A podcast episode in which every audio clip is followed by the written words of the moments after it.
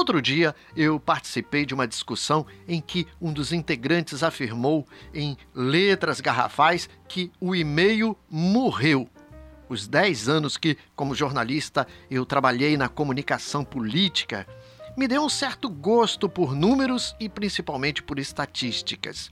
E aí, tive que citar um estudo divulgado recentemente mostrando que, por minuto, são enviados 187 milhões de e-mails, número bem maior do que os 38 milhões de mensagens que circulam no WhatsApp por minuto.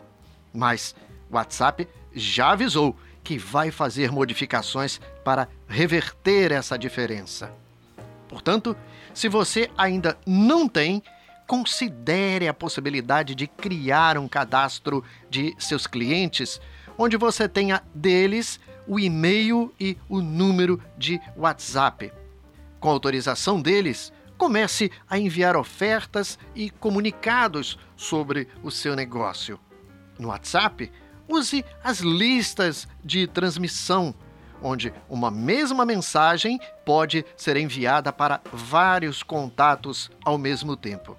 E quanto ao e-mail, hoje existem serviços gratuitos de e-mail marketing. Ou então, contrate uma empresa ou profissional de marketing digital onde o serviço pode ser encontrado com um ótimo preço. Portanto, aí estão dicas de duas ferramentas gratuitas que você pode usar para fazer o marketing e a comunicação entre o seu negócio e o seu cliente ficar ainda melhor. Eu sou o jornalista e radialista Luiz Pimenta e convido você a acessar meu site blogdopimenta.com.br, onde falo sobre empreendedorismo, marketing e gestão. Um grande abraço e bons negócios!